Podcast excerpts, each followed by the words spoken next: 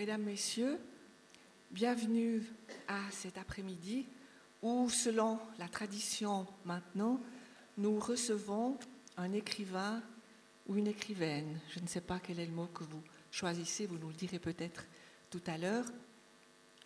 Aujourd'hui, j'ai le plaisir d'accueillir en votre nom et au mien Marie-Claire Devara, dont vous avez certainement lu quelques livres qui sont parmi les très beaux euh, romans ou nouvelles parus en Suisse romande depuis, je dirais, une trentaine d'années.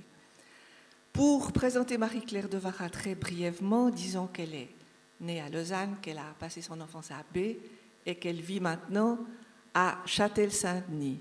Donc vous êtes resté fidèle au versant rhodanien de la Suisse romande.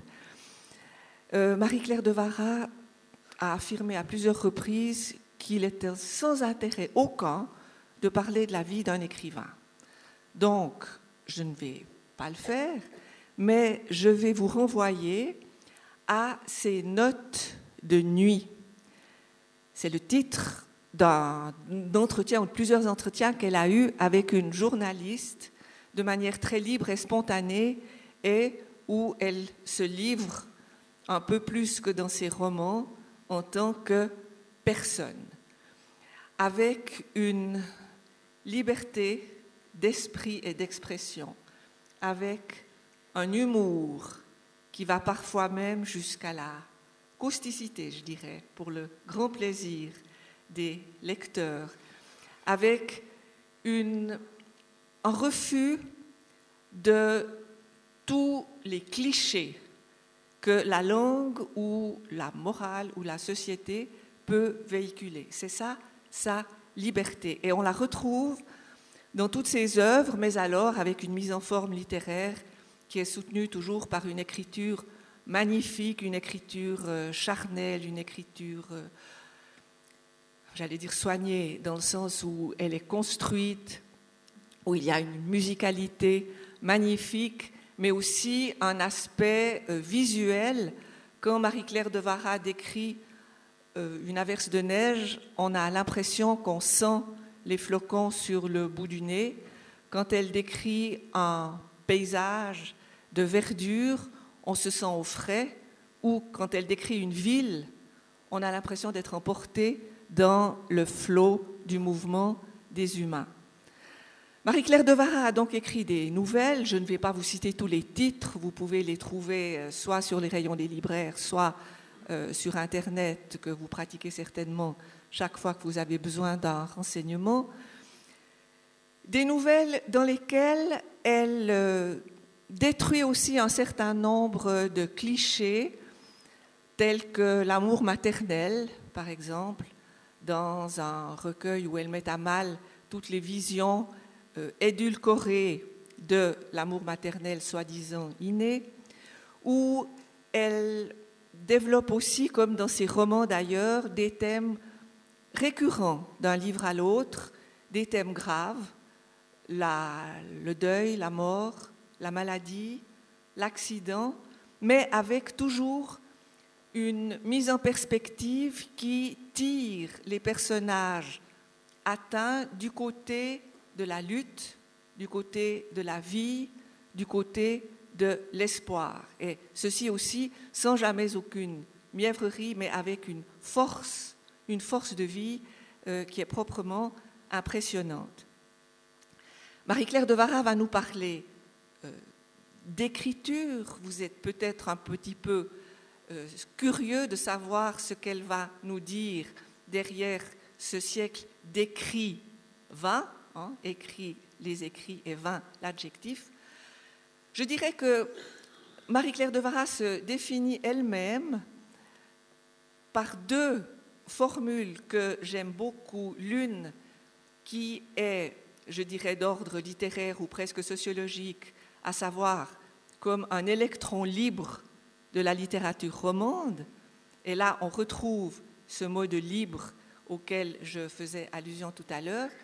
Et une autre définition qui montre aussi son sens de l'humour quand elle dit ⁇ Je suis une ménagère qui fait des manuscrits ⁇ Et alors, c'est peut-être un peu de ce travail de l'écriture, de votre rapport à ces mots, à ce que vous en faites, que vous allez nous entretenir avant que, à la fin de l'exposé, comme d'habitude, vous puissiez poser vos questions.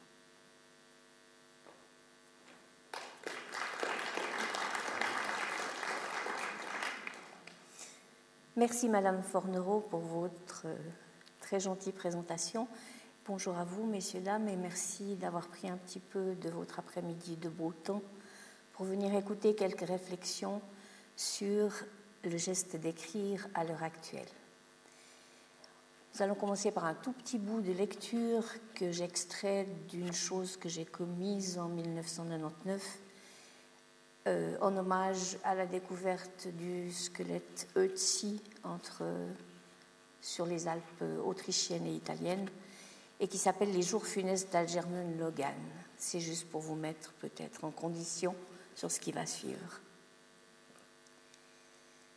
Deux heures d'écriture suffisent à faire un bref supplice du simple fait de se lever, de repousser la chaise et de se mettre en marche, les chevilles, les genoux, les cuisses, le dos, la nuque, roidis, noués d'une crampe silencieuse qui ne se manifeste qu'à la première tentative de mouvement.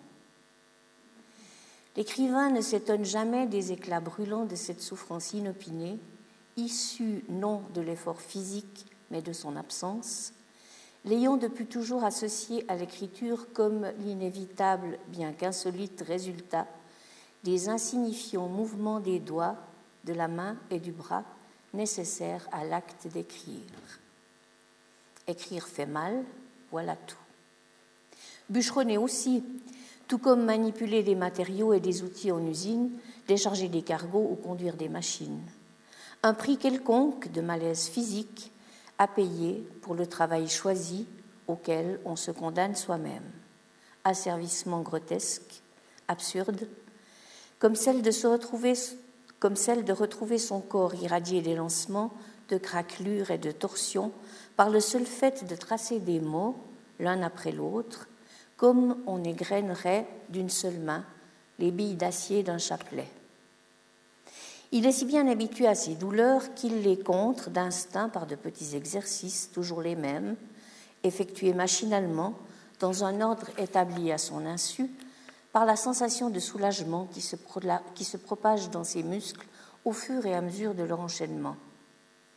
Pendant que cette part de lui-même s'efforce de retrouver sa mobilité, une autre va qu'à de, de menus besognes domestiques, chauffer l'eau du café, prélever une tasse à laver dans le tas de vaisselle sale de la veille, regarder par la fenêtre la couleur du temps sur les murs de la ville, chercher dans la bassine des épluchures quelques débris goûteux à jeter dans la caisse des rats.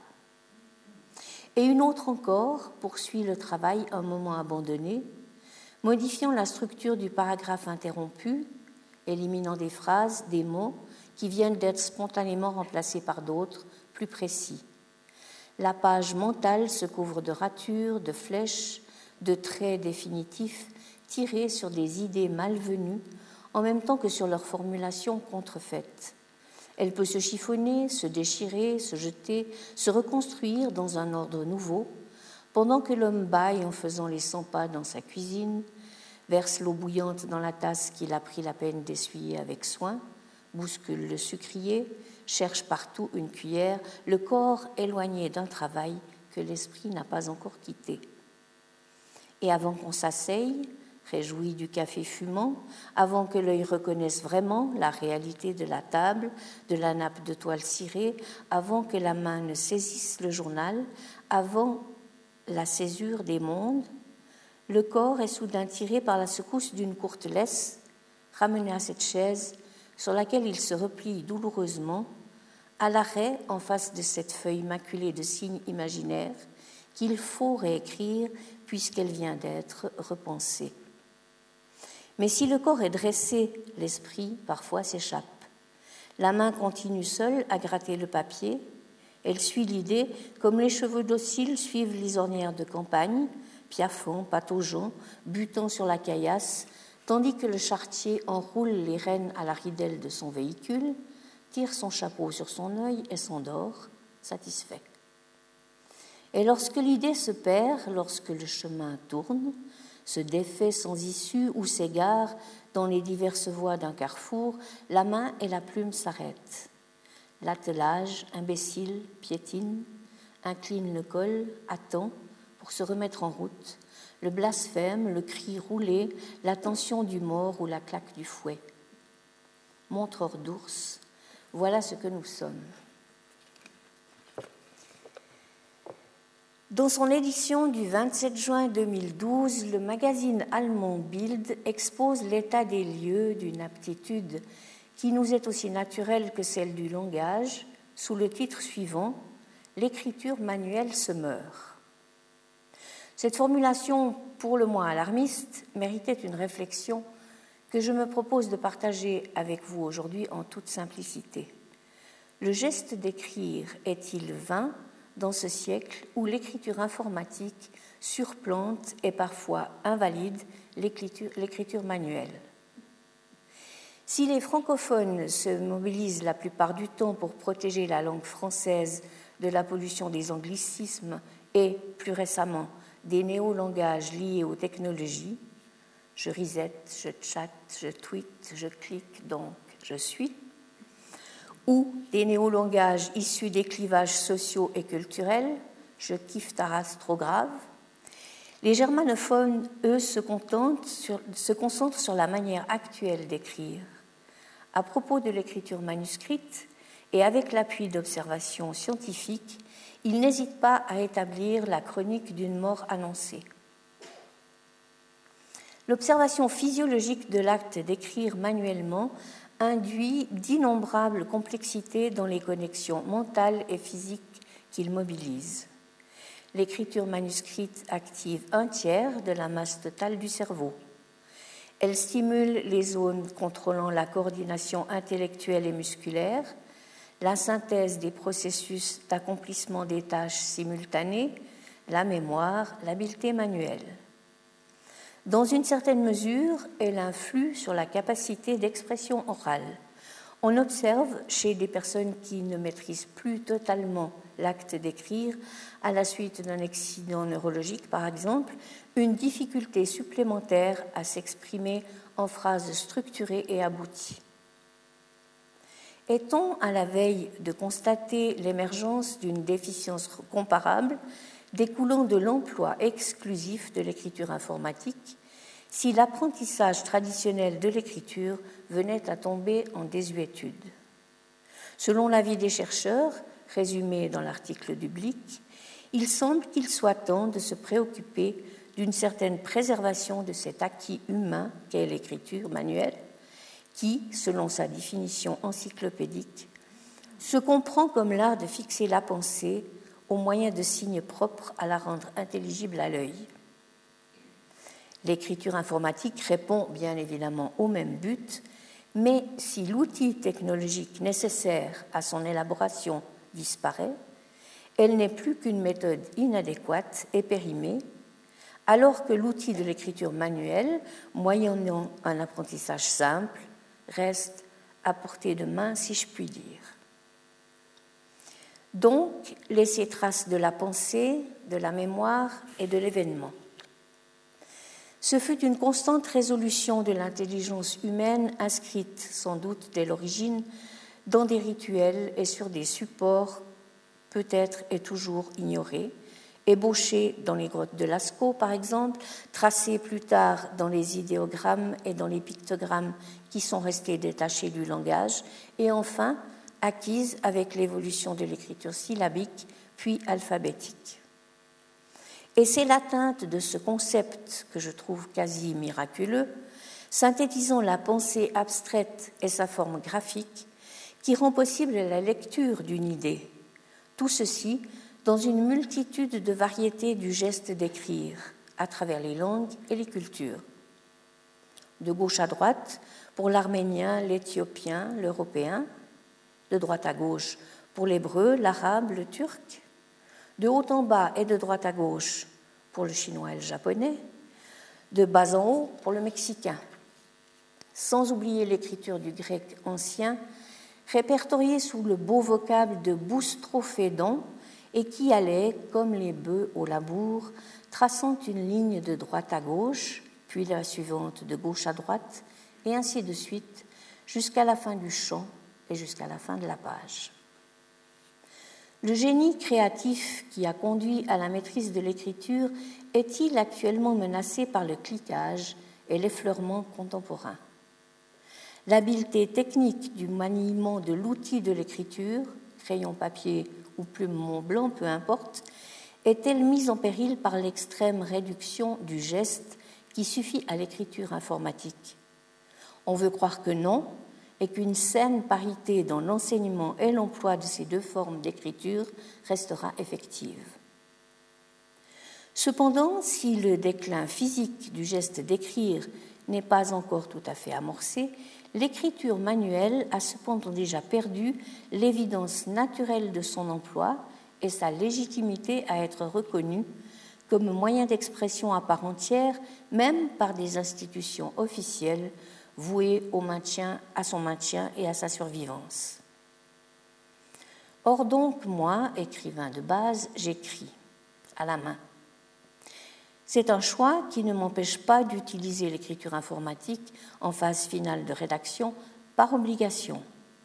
Aucun éditeur n'accepte plus de lire, que dis-je, de toucher un manuscrit au sens littéral du terme, alors que chacun d'eux donnerait sans hésiter tout le sang de ses veines pour mettre la main sur la liste des commissions de Victor Hugo, afin de la publier, de l'analyser, de la commenter et d'en déduire en trois ou quatre ouvrages d'experts que le grand homme n'était pas diététiquement irréprochable.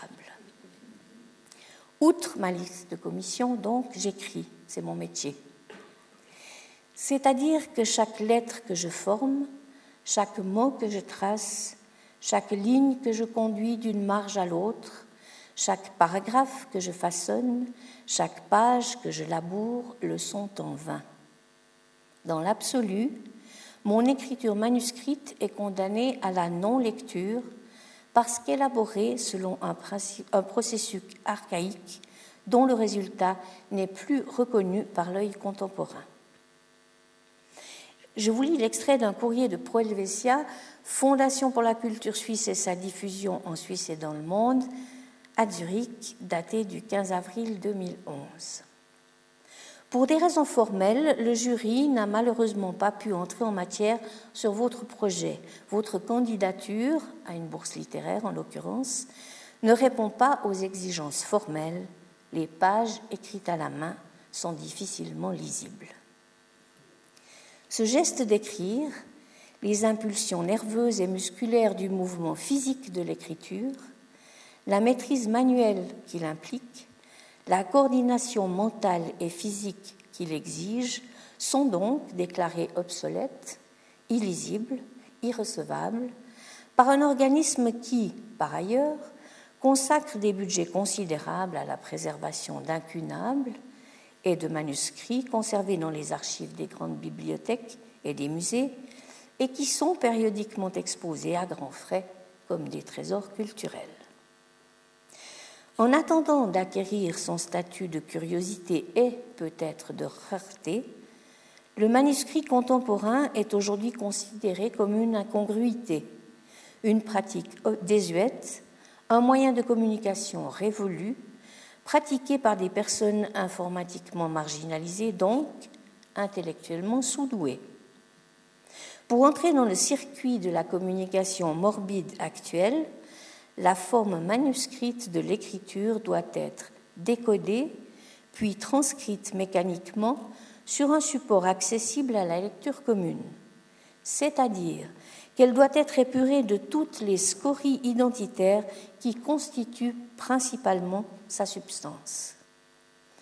Ce processus n'entrave pas encore la faculté de lire la lettre, le mot ou la phrase dans une configuration formatée compréhensible à chacun.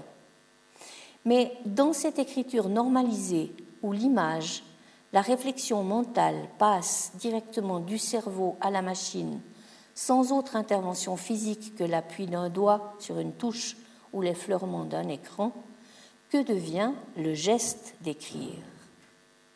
L'attitude du corps, la position du bras, du poignet, le tonus de la main, l'habileté des doigts à maîtriser l'outil de l'écriture, toutes ces facultés physiques fines, coordonnées à l'activité cérébrale et de l'élaboration de la pensée et de sa restitution écrite, pourraient-elles disparaître parce que inutiles et inutilisables Voici deux autres extraits du courrier de Proelvesia. Nous avons beaucoup correspondu en cette année 2011, daté du 10 juin et du 21 juillet. La Fondation a décidé que, à partir de 2010, toutes les candidatures pour une bourse littéraire devraient lui être soumises par voie électronique uniquement. Les candidatures manuscrites, extrêmement difficiles à lire, redites, ne correspondent cependant plus du tout au canon d'aujourd'hui et entraînent des charges administratives disproportionnées. On constate ainsi que dans la majorité des systèmes administratifs et commerciaux, l'écriture manuelle n'a plus cours et n'est plus reconnue comme un moyen légitime de communication. Et ce n'est pas le moindre des paradoxes de voir Proelvesia, fondation de soutien à la culture, à sa préservation et à sa diffusion, éradiquer de son fonctionnement interne toute forme de cette écriture manuscrite qui devrait, dans l'idéal, du raisonnement, être soutenue, préservée et diffusée comme l'art premier qu'elle est sur le point de devenir. Dès lors, jusqu'à quand l'être civilisé du siècle présent pourra-t-il bénéficier d'une formation de base à l'écriture? À quel moment les technocrates de l'absurde décideront-ils que la culture de masse peut aisément se passer de l'apprentissage du geste d'écrire? Quand décideront-ils que la formation des lettres, la gestuelle de leur insertion dans la continuité d'un mot seront effectivement devenues inutiles puisque complètement remplacées par le mécanisme de l'écriture informatisée Dans quel avenir, plus ou moins proche, l'apogée de l'érudition sera-t-elle de savoir tenir un crayon, d'être capable de s'en servir et de pouvoir écrire à la main quelques pensées profondes sur la finalité d'une faculté propre à l'homme depuis le début de son évolution?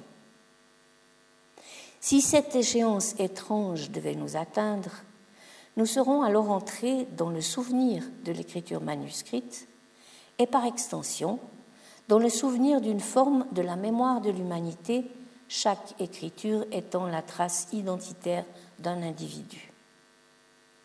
On pourrait facilement imaginer une nouvelle version de Fahrenheit 451 dans laquelle la subversion ultime consisterait à conserver et à utiliser la faculté d'écrire son nom. Nécessairement orientée vers les technologies contemporaines dès la maternelle, l'école d'aujourd'hui est-elle apte à préserver l'apprentissage et l'acquisition de l'écriture manuscrite comme une base fondamentale du développement intellectuel et psychomoteur de l'enfant? Restera-t-elle sensible à la nécessité de sauvegarder le geste d'écrire qui, déjà considéré comme invalide par une certaine vision du monde, pourrait disparaître d'un Occident robotisé, et cela avant même que la faculté d'écrire soit devenue accessible à chaque individu de la planète.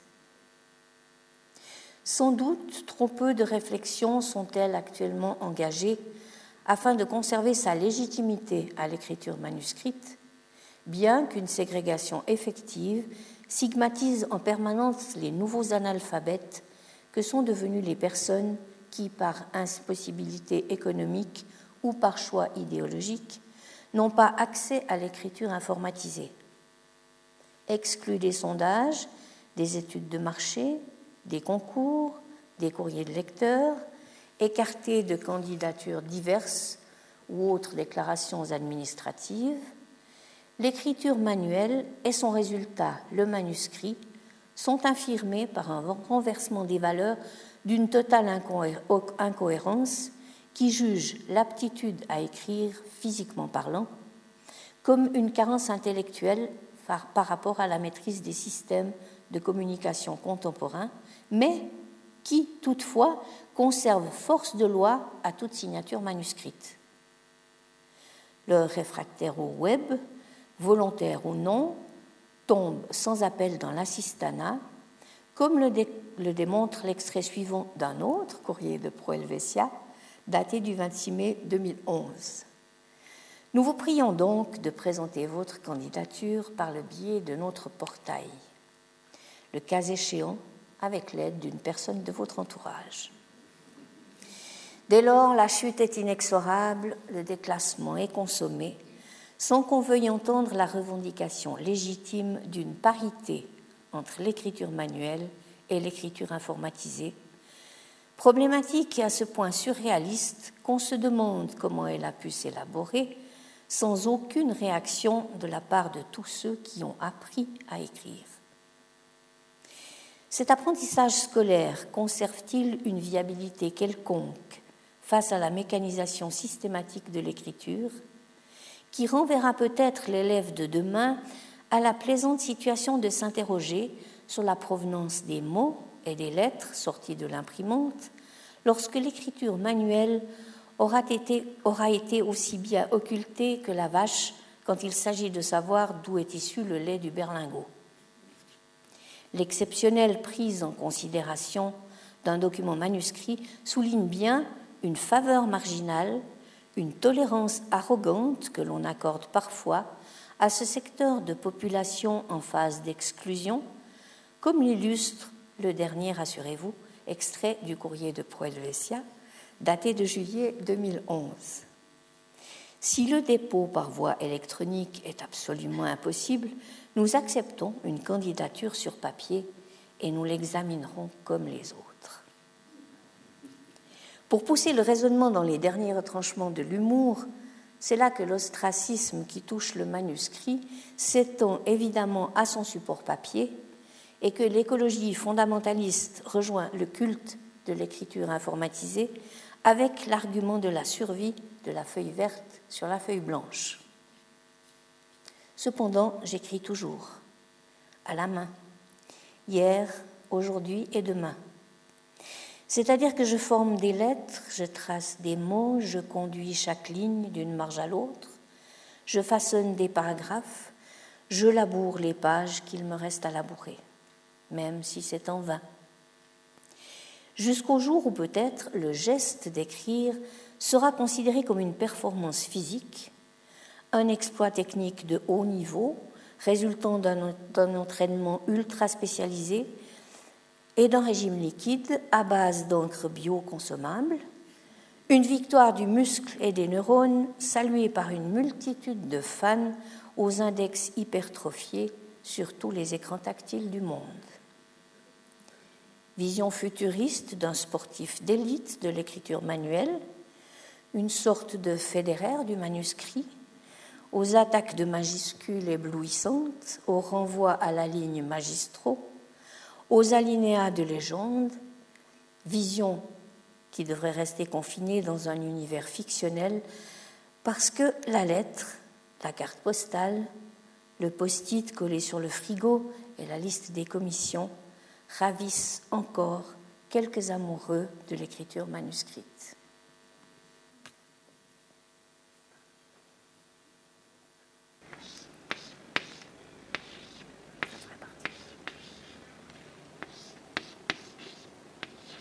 Je te dire que j'écris encore beaucoup encore à la main. Beaucoup à la main. Oui, tout à fait. À votre famille, à des ma, lettres. À ma famille, oui, des lettres. Surtout de la correspondance. Oui, tout à fait. Pour ma maman et tout, ouais, Voilà. ouais. Assez souvent. Oui, j'écris tout mon carnet de poste à la main. voilà. Euh, si j'écris à mes filles, à la mes petites filles, j'écris à la main. Minimum une fois par semaine, ouais. Oui, très souvent, parce que je- c'est mon seul moyen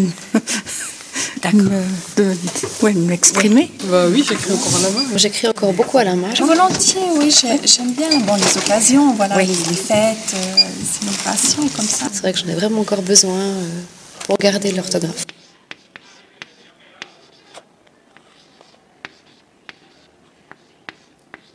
Sans mieux passer écrire par à la- la main que Quel d'écrire.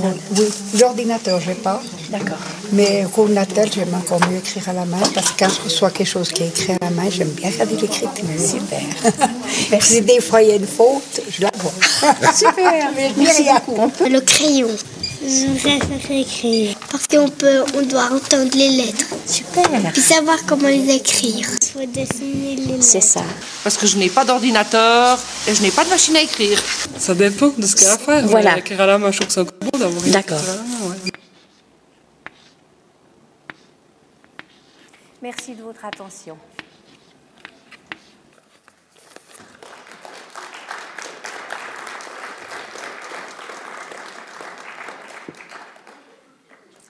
Merci Marie-Claire de Vara. Je pense que vous avez donné la démonstration de cet humour dont je parlais au début, mais en traitant en effet un sujet qui est très préoccupant.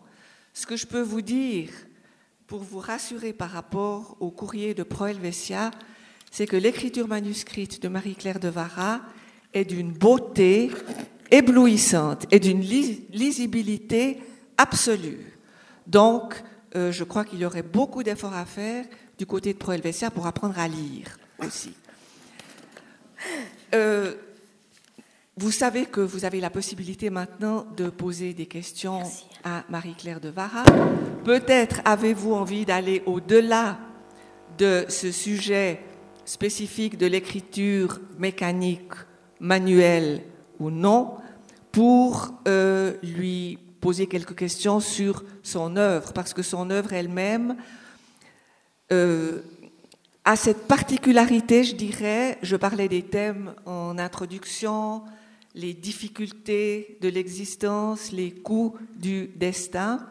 Cette écriture qui part très souvent d'un élément euh, connu, vécu, euh, le dépasse pour accéder à ce que Ramu déjà, et d'autres avant lui, appelaient euh, l'universel. Et je voudrais là peut-être introduire une, une petite citation qui lancera peut-être le débat sur l'œuvre, où Marie-Claire de Vara dit dans les entretiens, à propos de son premier roman, Carême, qui est l'histoire du deuil d'un enfant, et qui dit à la journaliste à propos de l'aspect personnel, il n'a jamais été question avec Carême de raconter un deuil, mais d'utiliser un deuil pour aborder le deuil en tant que phénomène universel.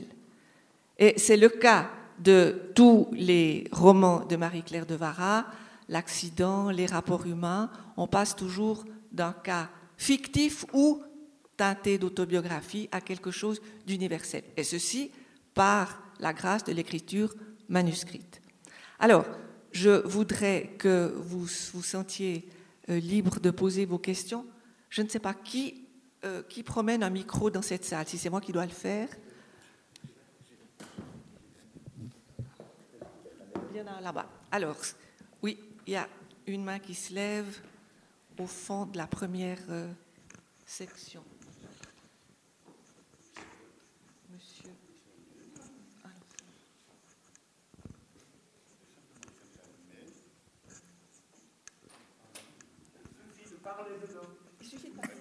Allô, allô. Ah oui, ça a l'air. Vous avez vu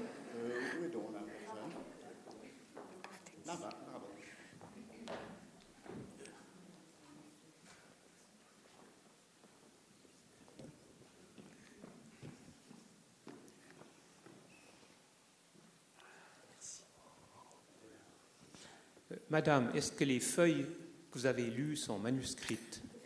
À l'origine, oui, et puis je les ai quand même retranscrites sur un traitement de texte pour que j'arrive à me relire. non, c'est vrai que j'ai- pondu mon speech euh, à la main, comme d'habitude. Et puis par commodité, je l'ai C'est tota- c'est totalement paradoxal. Je vous comprends très bien, mais euh, mon idée c'était de les voir parce que ça m'intéresserait de voir votre magnifique écriture. C'est toujours extrêmement intéressant de, de voir Alors, je vous écris volontiers une petite lettre d'amitié quand vous voudrez, pour que vous puissiez juger sur pièce. Et non. non. Oui.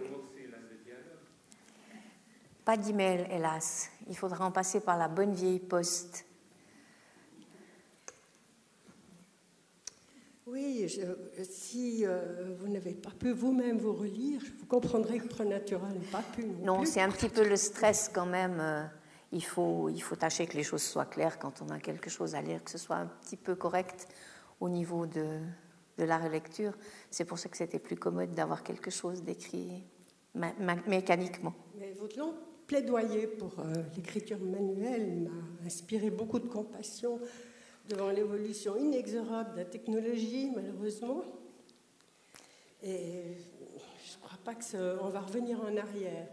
C'est pas le but, hein, c'est pas le but de revenir en arrière, c'est juste d'avoir une espèce de, de reconnaissance de, des moyens, simplement, entre les, les différents moyens mis à disposition de la personne qui écrit, de reconnaître euh, qu'une lettre manuscrite à une administration a autant de valeur qu'une lettre informatisée. Ah, certes, moi je parlais de la littérature. Oui, d'accord. Parce que moi, j'ai commencé à écrire aussi à la machine à écrire. Ça m'a demandé un petit effort. Mais maintenant, je trouve, je vois plus si j'écris la main ou à la machine. Ça m'indiffère. Ce qui importe surtout, c'est la pensée. Je Évidemment. reconnais un écrivain à sa pensée plus qu'à. J'aimerais pas du tout lire Victor Hugo euh, en manuscrit. Ce ce serait épouvantable, quoi. Vous croyez? Et si on J'ai vu- J'ai essayait vu quelques manuscrits euh, dans un J'ai musée. j'ai l'impression, en, ayant vu quelque chose dans un musée, qu'elle était parfaitement lisible, cette écriture. Ou d'autres écrivains. Oui. C'est- un exemple. Oui. Mais voilà. Alors moi, je suis pour l'informatique. C'est très bien. Alors, peux, euh, merci beaucoup.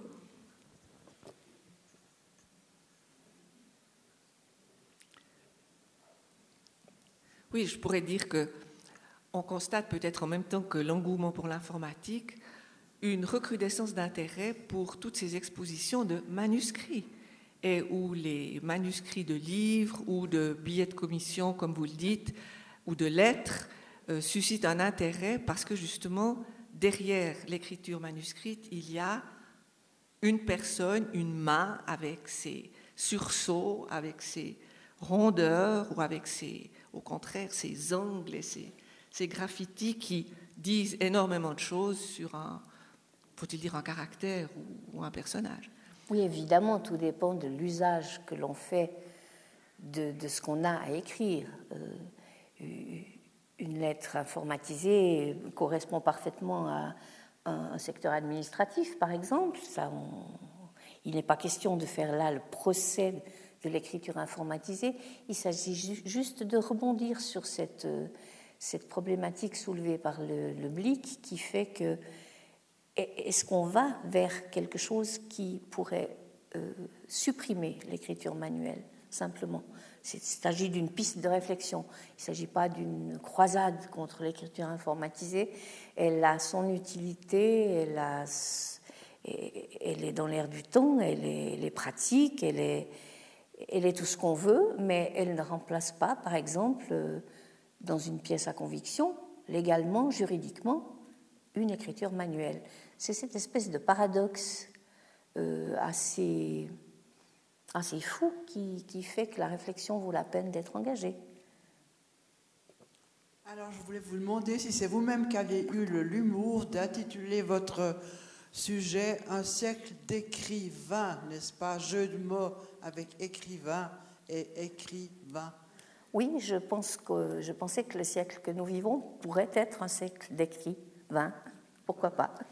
Et puis ma seconde question, est-ce que vous pensez qu'avec euh, le pouvoir trop important de l'informatique, l'orthographe va diminuer et qu'on aura le droit d'écrire tous les mots autrement qu'avec les complexités du français? Alors c'est un droit qu'on se donne déjà largement, je crois. Si on lit les textos ou les nouvelles écritures euh, rapides euh, qui, qui, ont cours pour les SMS ou les choses, des, messages de ce genre, euh, l'orthographe n'a plus, n'a carrément pas sa raison d'être dans certaines, dans, certaines communications à ce niveau-là. Est-ce qu'elle est en danger? Non, je ne crois pas. Encore tout dépend de l'usage qu'on en fait. Un, un, SMS court et, et, précis sur un sujet quelconque en deux lignes peut peut-être se passer d'une orthographe traditionnelle. Pourquoi pas?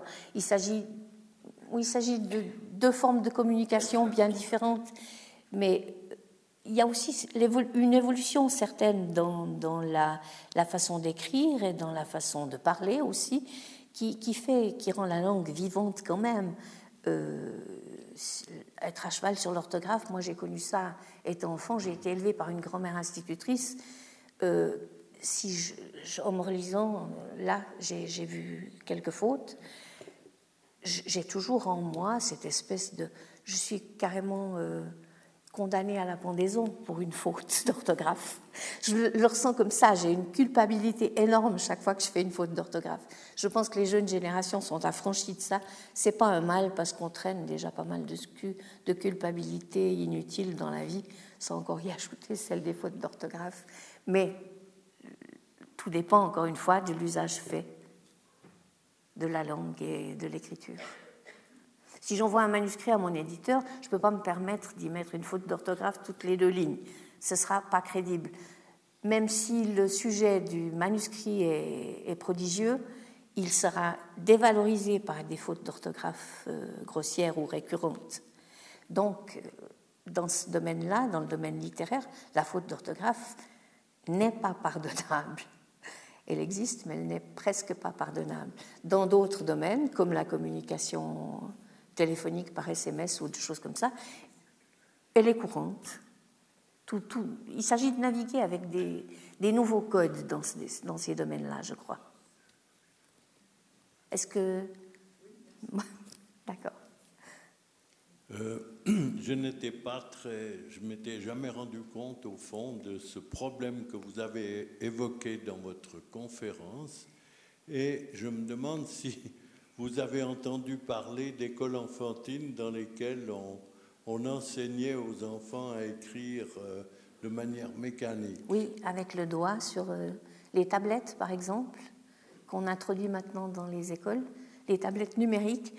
L'enfant peut faire son A avec son doigt euh, sans avoir de crayon ou d'autres choses. C'est une chose courante, oui. Mais elle n'est pas, pas officialisée. Ça reste du domaine ludique, je pense, dans l'enseignement des, classes maternelles. J'habite, moi, au-dessus d'une école euh, maternelle. Euh, J'ai eu l'occasion de parler beaucoup avec les maîtresses et puis le tout petit film qu'on vous a présenté à la fin, on avait l'intention de le tourner à l'école pour euh, cerner un petit peu l'embryon d'apprentissage du geste d'écrire chez ces petits qui ont entre 4 et 6 ans. Malheureusement, ça n'a pas pu se faire parce que vous savez que maintenant, il faut l'autorisation écrite de chaque parent pour pouvoir filmer un enfant. Euh, donc ça prend, il faut faire une lettre aux parents, il faut que les parents la lisent, puis qu'ils la renvoient signée pour qu'on ait l'autorisation même de prendre des enfants comme ça euh, de loin à leur petite table en train d'apprendre à écrire. Je vous remercie. Mais je vous en prie.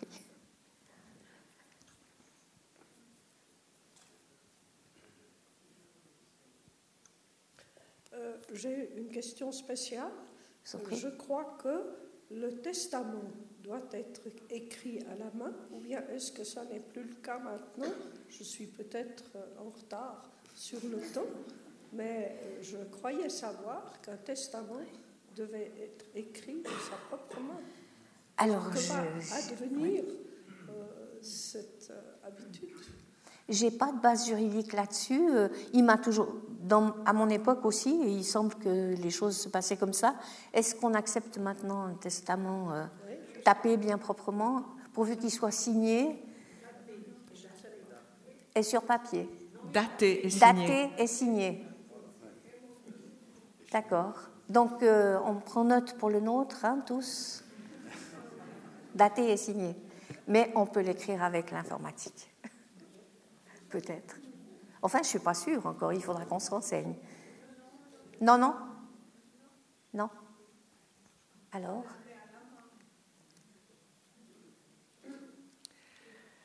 J'ai entendu dire par certains écrivains que, enfin par certains écrivains, j'ai lu que pour certains, écrire directement à l'ordinateur avait eu un côté très désinhibant par rapport à l'écriture à la main ou, alors je ne sais pas si c'est au niveau de la connexion, je ne pourrais pas m'exprimer, mais que tout à coup, euh, il avait été possible de se lâcher devant l'ordinateur, quitte à reprendre évidemment le texte, mais que le souci de bien faire ou d'écrire juste était différent. Là, vous avez fait une expérience à ce sujet?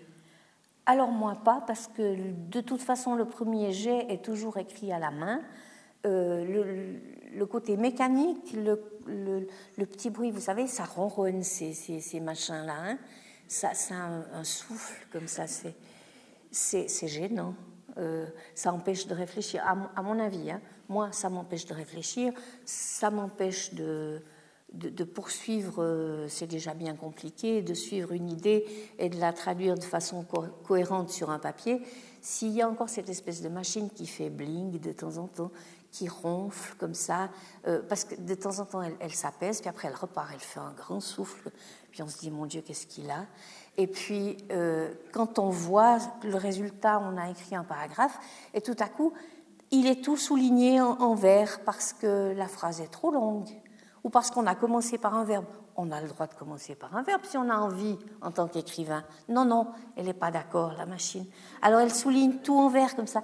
Mon dernier manuscrit, il y a des pages et des pages soulignées en vert, donc qui ne sont pas lisibles, qui, ne sont pas reconnues par la machine comme une rédaction normale. Si j'ai pas mis le sujet, le verbe, le complément où ils doivent, elle n'est pas contente. Alors ça, c'est pas une chose qui me libère du tout. Hein. Ça, me, voilà, ça, ça m'inhibe complètement. Euh, donc l'écriture à la main est, de ce côté-là, pour moi, en tout cas, pour mon expérience personnelle, euh, une plage de liberté totale. Euh, juste par rapport à ce texte, continue, souligné en continu. Oui être tout à fait certaine de ne pas avoir laissé le correcteur anglais dedans? Non, non, non. Non Parce qu'à l'origine, ça vient avec un correcteur Alors, sur mon programme, non. Mon expert en informatique, mon fils qui vous a présenté tout à l'heure ce petit bout de film, que je remercie pour sa collaboration, m'assure que non, c'est un bête, euh, traitement de texte qui, qui est juste pas d'accord qu'on prenne des libertés avec la place des, des compléments et des sujets, c'est tout. Juste encore, si vous permettez une question. Ne pensez-vous pas qu'il y a un plaisir narcissique à écrire? C'est une partie de, soi-même qui se, qui se déroule sur la page, euh, sans aller jusqu'au...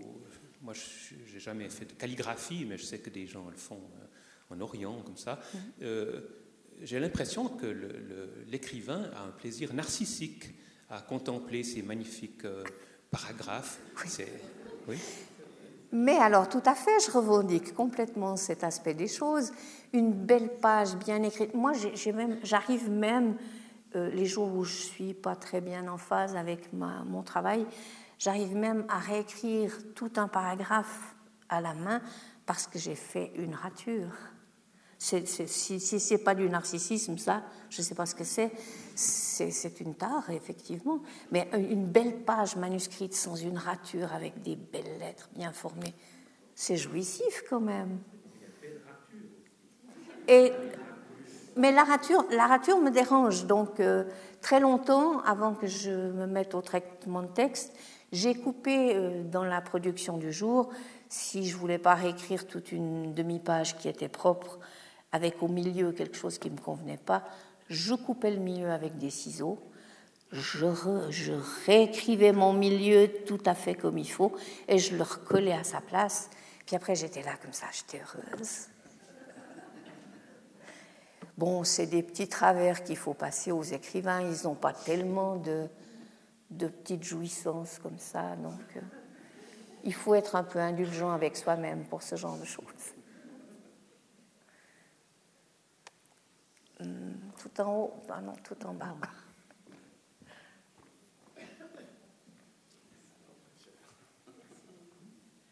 Moi, je voudrais juste signaler à cette noble assistance qu'il y a une magnifique exposition à Evian au Palais Lumière.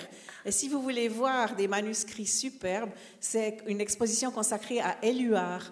Et entre autres, ils ont fait toute une mise en scène autour du poème, sur les murs, partout. J'écris ton nom, Liberté. Et, c'est vraiment une très, très belle exposition. Euh, il y a beaucoup à lire parce qu'il y a beaucoup d'écrits, mais, mais ça vaut vraiment la peine et je pense que ça illustre très, très bien votre propos. Merci. Je crois qu'il y avait encore une question dans les hauts, tout en haut. C'est sportif, hein, Oui, alors je pense qu'il y, y, a quelque chose qui lié à, l'écriture manuelle, c'est un côté esthétique. Et justement, pouvoir faire une exposition avec des illustrations, il y a un passage aussi qui, fait partie de ce plaisir de l'écrivain de faire quelque chose de, de, beau. Alors beau, après, il y a les belles écritures, il y a les vilaines écritures, là de nouveau, hein, mais c'est on remplit une page, on choisit la largeur des marges, on choisit l'écart entre les mots. On ne va pas s'amuser à justifier à droite avec des trous après plus ou moins grands. Donc tout cet aspect, je dirais, artistique de l'écriture, euh, effectivement, c'est quelque chose qui, qui se perd ou auquel les, gens qui écrivent, je ne dis pas les écrivains, mais les gens qui écrivent, hein, vous savez qu'il y a eu la distinction entre écrivain, qui serait euh, l'artiste consacré, l'écrivain, qui serait quelqu'un qui écrit régulièrement, et puis l'écriveur, hein, qui serait quelqu'un qui juste écrit comme ça. Alors maintenant, je ne sais pas quel mot il faudrait inventer pour celui qui, qui tape sur son clavier ou qui passe la main sur son écran. Il y aura certainement un néologisme très bientôt, mais il y a ce côté de, jouissance esthétique chez l'écrivain, dont les manuscrits justement font preuve quand on en voit dans des expositions, même des lettres Hein, vous avez ces lettres euh, dont la marge de gauche euh, se déplace toujours, qui ne peut pas être droite. Hein. Mais ce sont des, tout à coup des, espaces de papier et de couleur, puisqu'on a encore le choix de la couleur de l'encre. Hein. Je ne sais pas, vous utilisez une encre noire, mais pas toujours, me semble-t-il. Plutôt bleu chez moi. Voilà, plutôt bleu, c'est bien ce qui me semblait. Donc, tous ces aspects-là seront perdus dans la mesure où, justement, on, se livrera entièrement à l'informatique. Voilà, le micro est arrivé auprès de la questionneuse. Alors en fait, ça, ça, rejoint tout à fait ce que vous venez de dire par rapport au stylo. Je me demandais si vous écrivez avec un stylo spécial, il vous faut toujours le même stylo. Est-ce que vous avez toujours le même papier? Est-ce que c'est important? Et puis dans, aussi, ce qui m'intéressait, c'est savoir si vous avez des rites d'écriture, des moments où vous écrivez, euh, un, un endroit ou vous êtes toujours pour écrire Voilà. Alors, euh, pas tellement de fétichisme de ce côté-là. Il me faut un papier bien lisse parce que avec la main, c'est quand même plus agréable d'avoir un papier lisse. Euh, souvent un carreau bleu, mais ça c'est une affaire d'habitude. Et puis un feutre à l'encre bleue, simplement. C'est la base, voilà. Et puis pour les moments d'écriture, eh bien, la vie que j'ai, la vie familiale fait que j'écris quand je peux. Donc il s'agit de, rentrer dans sa bulle et d'en sortir n'importe quand, dès qu'il y, a un moment à, saisir. Euh, c'est un tout petit peu plus confortable maintenant parce que j'ai des, moments un petit peu plus longs, mais j'ai pris l'habitude comme ça de voilà d'écrire n'importe quand dès qu'un moment se présentait. Sinon, euh, si on attend là, euh, voilà, j'aurais pas, j'aurais pas produit grand-chose. Mais j'ai pas de rite particulier, j'écris n'importe où et n'importe quand, on va dire. Je suis assez souple dans ce domaine-là. Dans le même ordre d'idée, je voudrais vous demander, quand vous vous remettez au travail, vous entrez dans la bulle du jour, est-ce que vous avez besoin de relire ce que vous avez écrit la veille ou est-ce que vous savez d'emblée que vous pouvez continuer et que le raccord est fait? Alors je relis un petit peu ce que j'ai écrit la veille, mais ça c'est uniquement, euh, comment est-ce qu'on va appeler ça, pour, me faire plaisir, parce que j'ai la faculté de savoir assez bien si c'est bon à jeter au panier ou si c'est bon à garder.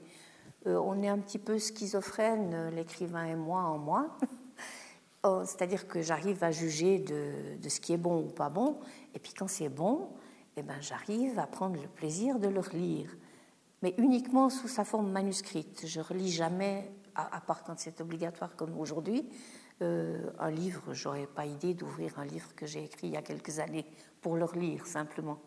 Mais pour le travail continu, on est bien obligé de, reprendre un petit peu le point qu'on a laissé la veille et puis voir s'il est toujours adéquat avec tout ce qui s'est passé comme je le comme je l'ai essayé de le formuler dans la lecture que je vous ai fait au début, avec tout ce qui s'est passé de mental entre le moment où on a posé son crayon la veille et où on va le reprendre le lendemain.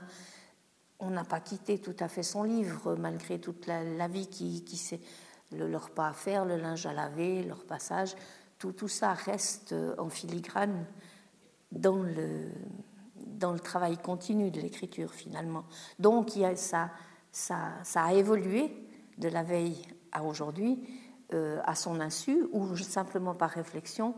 Et puis quelquefois on chiffonne ce qui a été écrit la veille, puis quelquefois on continue. Voilà.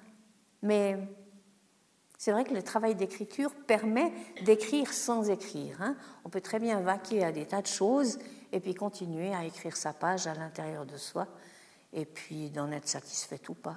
Ça, c'est, ça, c'est assez aléatoire. Mais le travail est continu. Je pense que quand on commence un livre, enfin pour mon compte, je ne vais pas parler pour tous les écrivains qui existent, mais pour mon compte, quand je, commence un livre, je reste dans son univers quoi que je fasse pendant sa rédaction. Si elle dure neuf mois, ou dix mois, ou deux ans, je reste dans cet univers-là, tout en vivant normalement à part ça.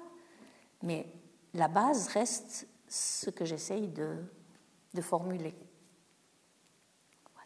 Quand je posais la question de la relecture, c'était aussi en pensant à d'éventuelles corrections que vous pourriez apporter à ce qui a été fait la veille, disons, hein, même si ce n'est pas la veille, en se disant non, ça, ça ne va pas, il faut que je corrige avant de pouvoir continuer.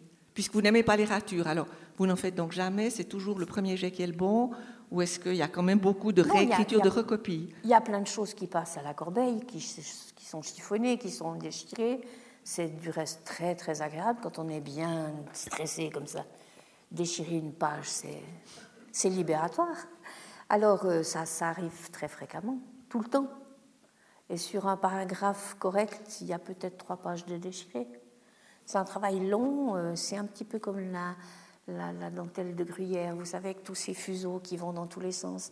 Alors on, fait, des, on fait des mouvements comme ça pour essayer d'avoir une toute petite dentelle de rien du tout qui est à peu près convenable, ça demande beaucoup de, de choses aléatoires entre, entre deux et autour. enfin, c'est ma façon de faire. il y a peut-être des gens qui, qui font ça d'une façon beaucoup plus spontanée et qui ont une plus grande facilité à maîtriser toutes ces, toutes ces impressions contradictoires qui arrivent quand on essaye d'écrire un livre. Quel est votre rapport avec l'éditeur Est-ce que vous acceptez les critiques? Ah, il faut être fait. Écoutez, j'ai eu de bons rapports avec. Euh, j'ai eu que deux éditeurs dans ma vie d'écrivain. Euh, j'ai été longtemps chez Michel Moret aux éditions de l'Air. Et puis pour changer d'air, maintenant je suis à l'EB, euh, c'est une petite maison d'édition fribourgeoise, donc par esprit patriotique je suis retournée là-bas. Euh, c'est venu d'une. Euh, après de longues années de collaboration avec Michel Moret, qui se sont bien passées, euh, il s'est trouvé qu'un de mes manuscrits que je lui ai proposé ne l'a pas emballé. C'était la première fois, au bout d'une dizaine peut-être. Et ça a été le fait, ce fait-là qui m'a fait changer de maison d'édition.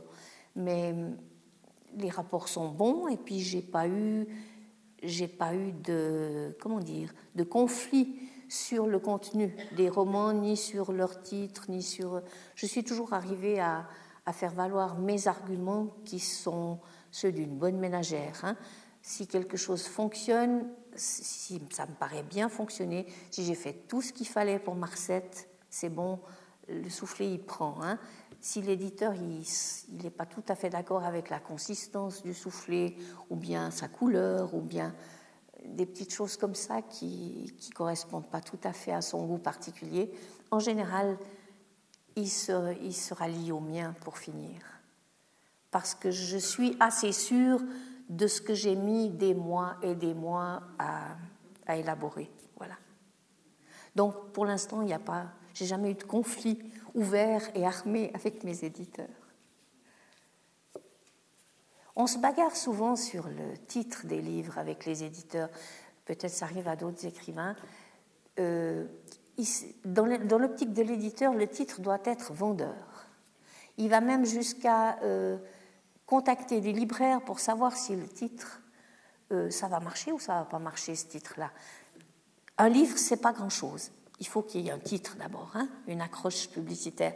C'est la mode actuelle. Euh, peut-être c'était déjà la mode du temps de Victor Hugo. C'est possible aussi Les Misérables. C'est un très beau titre. C'est accrocheur, je l'aurais acheté moi à l'époque, il n'y a pas de doute.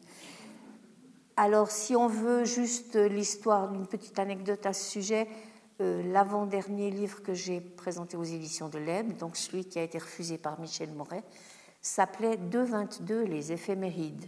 Il s'agissait d'un petit récit sur trois semaines d'un séjour d'accompagnement d'un malade dans une clinique de réhabilitation neurologique. Et ça, ça, se déroulait du 2 avril au 22 avril, donc 2-22, les éphémérides tout le monde a compris qu'il s'agissait des jours qui passaient. C'était pas du tout, du tout accrocheur pour la, vente, ça. Tout le monde dit, mais qu'est-ce que c'est Bien qu'on puisse, quand on voit un titre qui vous plaît pas, regarder la quatrième derrière, puis voir à peu près de quoi ça parle. Non, alors on a changé, on appelait ça chronique d'altitude. C'est la seule fois où j'ai cédé sur un titre, mais il y a un sous-titre qui s'appelle 222, les éphémérides, donc ça va. Mon ego était intact là. Mais Chroniques d'altitude, ça marche très bien et je suis d'accord avec ce choix. Il était plus compréhensible et il collait presque mieux au contenu qu'il y avait derrière. Donc je me suis quand même ralliée à cette opinion. J'arrive à faire ça de temps en temps. Madame, vous êtes une cinéphile émérite. Quelle relation faites-vous entre votre amour pour le cinéma et votre amour de la littérature? Alors c'est juste la même image quelque part. Euh, si j'entreprends la si j'entreprends la rédaction d'un livre ou le, récit d'une histoire, il faut qu'elle soit tout à fait visuelle pour moi. Si, je cite par exemple l'exemple de, de Carême, qui est mon premier livre plus ou moins connu, euh, à l'heure actuelle, 25 ans après, peut-être un peu plus même, je revois toujours les mêmes images aux mêmes endroits quand je pense à ce livre-là. Donc elles sont fixes. C'est devenu, un film personnel pour moi qu'il suffit de décrire. Donc je procède toujours comme ça. Est-ce que c'est une façon... Euh, j'ai peut-être le cerveau qui fonctionne comme ça, par image. Donc c'est très facile finalement. C'est assez reposant d'avoir euh, une image mentale qui, surgit dès qu'on a une idée à développer, c'est la, partie introspective d'un roman, par exemple. La réflexion est, plus difficile à élaborer, un peu plus difficile à écrire que le décor dans lequel elle se déroule, c'est évident.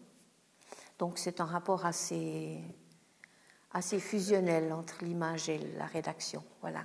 D'où peut-être cet, cet amour du cinéma qui nous tient en famille, plus ou moins, assez fort. Ce que je voudrais signaler, c'est que dans votre roman qui s'appelle Célébration, c'est le nom d'une petite ville euh, américaine, euh, non, c'est plutôt dans les territoires indiens déjà, que vous parlez de New York sans y être jamais allé à cette époque. À cette époque, oui, ça c'est un genre de défi. Euh, c'est agréable de se lancer un petit peu des défis comme ça. Est-ce que je vais être crédible pour quelqu'un qui connaît New York? Ça marche, tant mieux. J'aurais pu aussi, euh, j'ai aussi fait l'effort de ne pas entrer dans des détails.